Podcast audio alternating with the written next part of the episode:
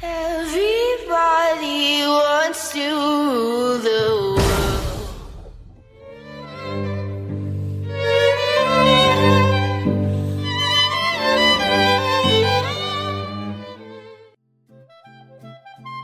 欢迎收听阅读 Tango 书笔鉴赏会，我们是林森林与 Sophia。Hello，上周呢，CJ 在十分钟区块链的节目呢，跟我们讲解了说，哎，为什么现在会跟后工业时期那么相近？因为我们现在正处于资讯、金融跟政治呢有一个非常大变动的时代。对对，那我们也很开心说，他这次呢也准备了很丰富的主题要跟我们分享哦。上周呢，CJ 本来跟大家说他想分享了关于英国在殖民。他们做那套系统，不过呢，CJ 跟我说，哎，他这次呢想换另外一个主题，因为他觉得这个目前来说更值得与大家分享。那我们也很期待 CJ 带来什么样的一个主题。没错，那我们就迫不及待的，欢迎 CJ。嗨，阅读探戈的听众大家好。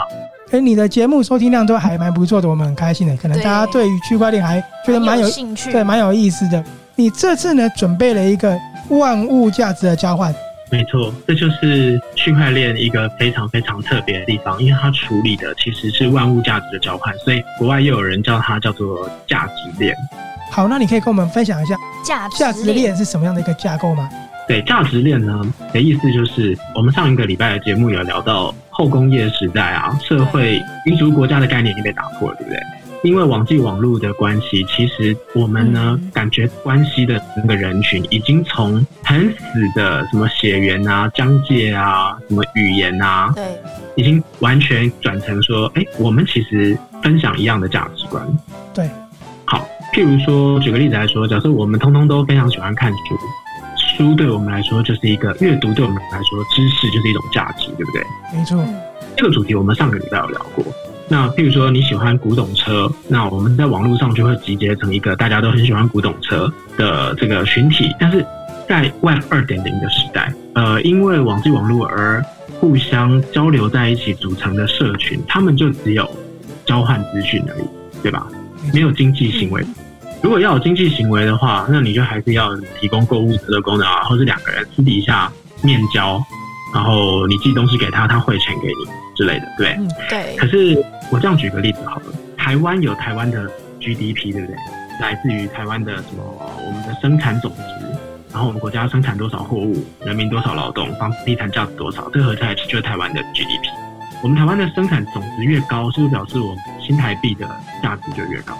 在这国际上认可，因为我们是一个有钱可以还出债务的国家嘛。对。那如果说像一个国家如果 GDP 很低，他们的货币可能会比较没有价值。嗯。那这一点呢，就是如果用区块链的世界来想的话，就有点像，如果我们大家一起认同的这一个价值的体系呢，它的呃生产总值很高，那在这个里面的商业行为就很有价值哦。那如果我们这一个领域的经济价值很低，那这个领域里面的代币它的价值就低。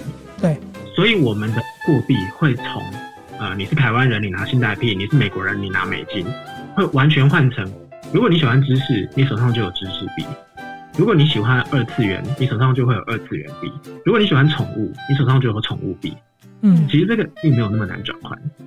从一个国家的生产总额类比到国家的货币，到一个产业、一个价值体系，它有多少产值，对应到这个价值体系，它也可以有自己的货币。对，那。有趣的是啊，在 Web 二点零时代，你也可以说啊，那我就是我喜欢三 C 嘛，我喜欢二手车，所以我会去 Mobile 零一。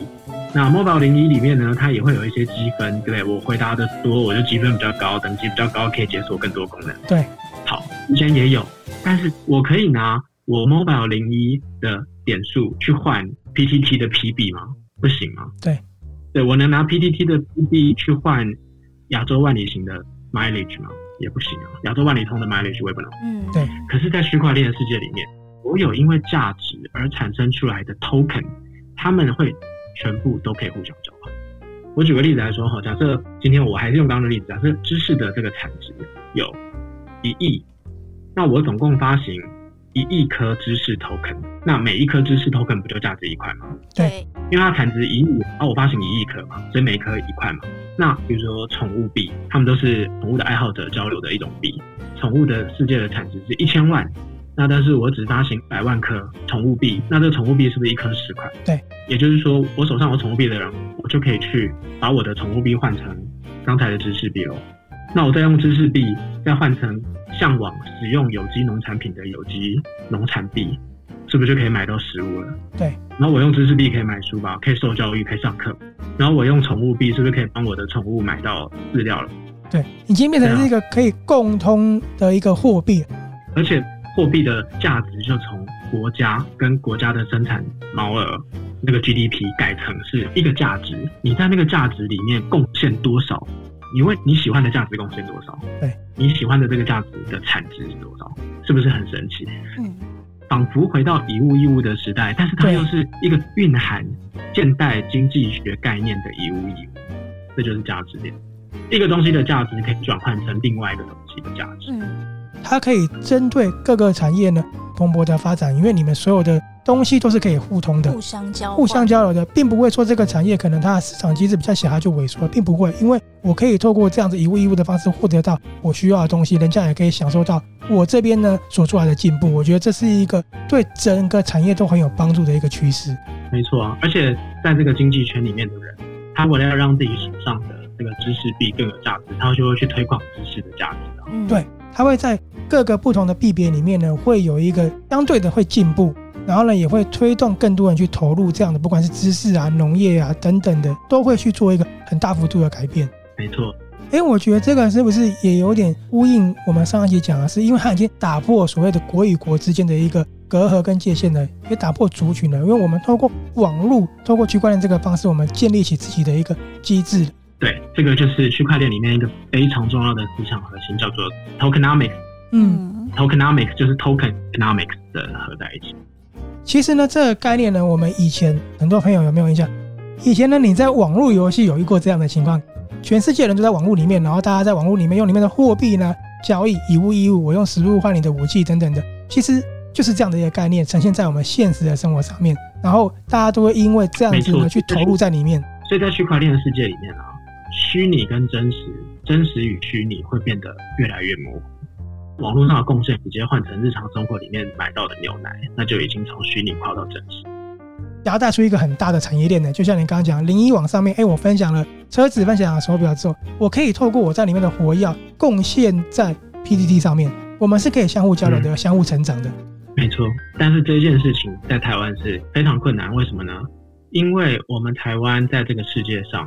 我们的长期处于代工的角色，所以我们不太会制定规则，我们不太会制定规范，我们没有办法去带领一个产业做出说，哦，这个东西的价值是多少。我们习惯等西方人设定完以后来告诉我们。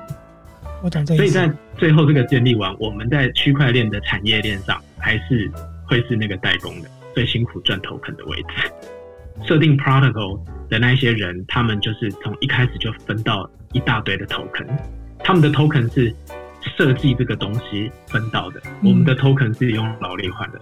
我们还是属于公的那个角色，不是领头的那个角色。但是理论上，区块链这个全新的领域，它就像大家要去西部拓荒一样，那一些制定规则的白人还没有在每一个领域里面都插满旗子，我们是有机会进去成为那个设定规范的人。谁去抢夺先机，谁就是站稳那个位置的人。没错，所以像我自己呢，就有在做一个题目，它就有可能会在世界上一个很重要的领域插下一根旗子。那我们有空再跟大家介绍好了。好，没问题，我也很期待你跟大家介绍这个。好，非常谢谢 CJ 带给我们一个万物价值的这个交换。这个东西呢，我们以前曾经在网络的虚拟世界，在游戏里面体验过。事实上呢，它如今呢，可能在各个产业蓬勃发展，在各个网络趋势的发展下呢，成为现实哦。这个是我们觉得非常有意思的一个地方。而且呢，我们刚刚说到也跟经济活动有关了，对不对？下个礼拜呢，CJ 会跟我们说一个马克思呢都会感到欣慰的区块链经济体打造的一个主题哦。那我们是阅读 Tango 说比鉴赏会的林森林手表，还有我们的特别来宾 CJ，我们下次见喽，再见，拜拜，拜。